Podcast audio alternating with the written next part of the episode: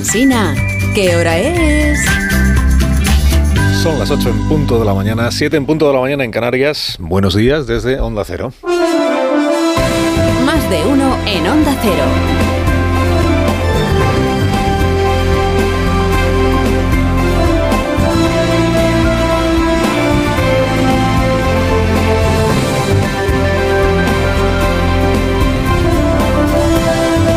¿Cómo están? Bienvenidos a una nueva mañana de radio. Estrenamos el 20 de febrero del año 2023. Se llama Mónica con K, de apellido Holdmeier. Quédese con la copla porque escuchará mucho su nombre entre hoy y el miércoles de esta semana. Mónica Holdmeier es alemana, es eurodiputada, es conservadora, lleva toda la vida en política, ríete tú de, de los nuestros de aquí, Empezó de concejal en Batterstetten con 28 años. Su formación, lo último que estudió después del bachillerato fue eh, experiencia comercial en el sector de la hostelería. Luego ya se metió en política de concejal y ha ido subiendo, subiendo, subiendo, subiendo, hasta el día de hoy, encadenando cargos uno detrás de otro. Ahora preside la Comisión del Parlamento Europeo que controla el uso del dinero comunitario. Mónica con K sabe dar titulares. En octubre soltó esta frase. Spain received therefore 11.5 billion. But I don't know they are now in the Spanish budget and I have no clue what they did with it. España ha recibido 11.500 millones de euros, está en su presupuesto, pero no tengo ni una pista de lo que han hecho con ese dinero. Entonces lo dijo en octubre, de octubre a hoy el gobierno pues ha explicado varias cosas. Vamos a ver si a la señora le, a la señora Hotmayer le convencen o no le convencen, porque hoy viene a España a pedir cuentas. Viene con otros integrantes de la Comisión de Presupuestos del Parlamento Europeo. Eh, estamos todos llamándola la mujer de negro, bueno, los medios de comunicación, la mujer de negro por hacer el juego de, palabras con los hombres de negro de la crisis financiera del año 8, pero, pero no tiene nada que ver. Tiene que ver porque aquellos hombres de negro los enviaba la Comisión Europea para garantizar que España cumplía con las reformas que nos habían sido impuestas a cambio del rescate bancario, del rescate de las cajas de ahorro. Eso era la troika, ¿se acuerda usted de aquellos tiempos? La troika, los hombres de negro. Esto es, esto es bastante distinto. Esta señora preside una comisión parlamentaria. O sea, forma parte del Parlamento Europeo. No tiene poder ejecutivo, no tiene capacidad de decisión sobre lo que se hace o no se hace con los fondos que recibe de nuestro país. Esa capacidad de decisión la tiene la Comisión Europea que preside la señora von der Leyen, que también es alemana y conservadora como ella, ¿no? Pero bueno, viene la señora Holdmayer a España, en ella han puesto sus esperanzas eh, en el Partido Popular, o algunos dirigentes del Partido Popular, y no solo en el Partido Popular, también todos aquellos que sostienen que hay demasiada opacidad y demasiada poca diligencia en el uso y reparto de los fondos europeos. Pablo Casado, que en paz descanse, intentó hacer de este asunto un eje de su oposición a Pedro Sánchez, aunque nunca llegó a, lograr convertirlo en un tema popular, digamos, o sea, con pegada en el debate ciudadano.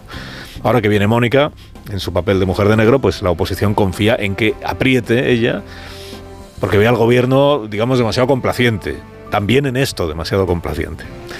Los fondos europeos, usted lo sabe, son el manguerazo de dinero común que mantiene dopada la economía española para que podamos hacer frente al destrozo excepcional que nos causó la pandemia.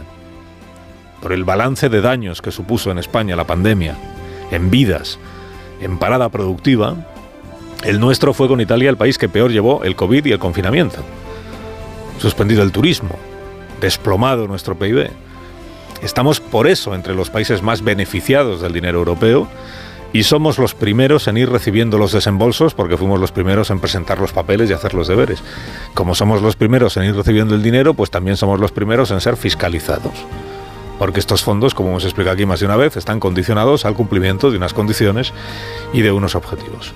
Bueno, el gobierno Sánchez, con la vicepresidenta Nadia Calviño como interlocutora preferente con Bruselas, viene presumiendo de lo bien que hacemos esos deberes y de lo bien que nos puntúa la Comisión Europea. Y es verdad que Ursula von der Leyen raramente en discrepancia con Sánchez, avala la gestión que se está haciendo. Ursula von der Leyen parece a menudo más ministra del gobierno de España que Yone Belarra, por ejemplo, o que Irene Montero. O sea, discrepa bastante menos de Sánchez que las ministras de, de Podemos. De hecho, es con la Comisión Europea con quien se las tiene tiesas Mónica Conca, la mujer de negro. Porque ella opina que es la Comisión Europea la que fiscaliza poco la que deja demasiado margen al capricho de los gobiernos europeos. Las dos, Mónica y Úrsula, son, por cierto, alemanas, como les he dicho, y las dos forman parte del Partido Popular Europeo. Hace un año, hace un año, el gobierno de los Estados Unidos, tal día como este, instó a Volodymyr Zelensky a abandonar Kiev y buscar refugio en un lugar seguro. Putin todavía insistía hace un año, tal día como hoy, en que Biden era un cuentista, en que no existía intención alguna por parte de Rusia de atacar la soberanía ucraniana. Pero ya estaban entonces los aliados de Rusia en el Donbass, en el este de Ucrania, pidiendo que interviniera Putin para proteger a su población de los bombardeos ucranianos, o sea, desplegando la coartada para que el caudillo ruso atacara.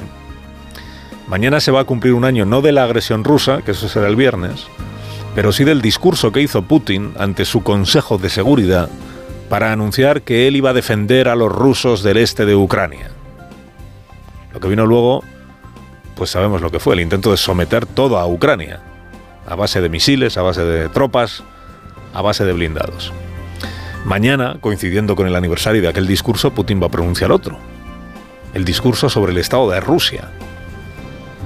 Un año después, habiendo fracasado la operación Relámpago, acumulando bajas, o sea, féretros y jóvenes mutilados, más cuestionado Putin que hace un año, pero decidido a lanzar esta misma semana la ofensiva definitiva para ganar la guerra que él no llama guerra, sino operación especial de seguridad.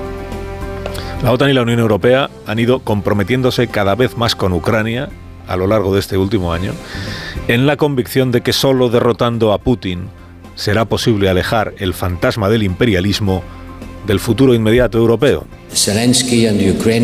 Zelensky y los ucranianos llevan muchos aplausos y no la suficiente munición. Esa es la paradoja. Necesitan menos aplausos y más armas. José Borrell lleva semanas, o como poco días, pronunciando o entonando este mismo salmo que dice menos aplausos y más armas. Eso es lo que necesitan Zelensky y los ucranianos. Ayer lo dijo Borrell en Múnich, hoy volverá a hacerlo en Bruselas con sus colegas los ministros europeos y con su colega el ministro de Exteriores ucraniano, el señor Kuleva.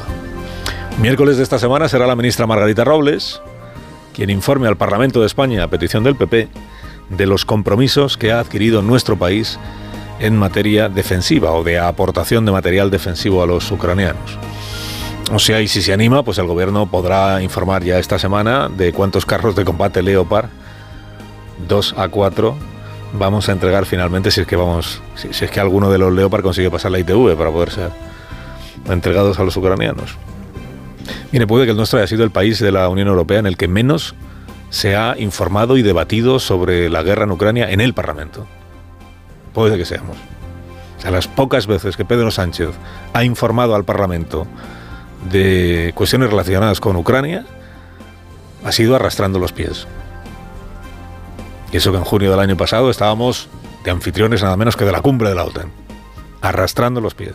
De los Leopard, por ejemplo, todavía no se le ha escuchado al presidente una palabra ¿no? de qué vamos a hacer o dejar de hacer. Como de tantas otras cosas, por cierto, que podría haber abordado ya el presidente en el Parlamento en algún rato muerto que le quede entre examinar a Feijó, cargar contra Feijó, hacer bromas sobre Feijó. En esto de los tanques y de las armas, contra el PSOE con el apoyo del PP y con la oposición de Podemos. Yone Belarra habla de los gobiernos europeos, incluido el español, como si le fueran una cosa ajena. Durante este año la tensión bélica no ha parado de crecer, de recrudecerse, y los gobiernos europeos no han parado de decir cosas que siempre dijeron que no harían. Se ha enviado material ofensivo, misiles antiaéreos y más recientemente tanques a Ucrania. Hoy nos dicen que nunca habrá soldados españoles combatiendo en Ucrania. No tenemos ninguna, absolutamente ninguna garantía de que no van a volver a incumplir su palabra. ¿Se da cuenta, no? Los gobiernos europeos nos dijeron, los gobiernos europeos ahora nos dicen. Sin ánimo de amargarle el día a Yone Belarra y mal que le pese, es que los gobiernos europeos son ella. Ella es, el ella forma parte del gobierno de España. Lamento descubrírselo en la mañana de un lunes. la guerra en efecto dura ya un año. no habría durado, por supuesto, ni un día si Ucrania se hubiera sometido a Putin, Europa hubiera mirado para otro lado y Zelensky hubiera salido huyendo de Kiev hace un año. Que es justo lo que Putin ansiaba que sucediera.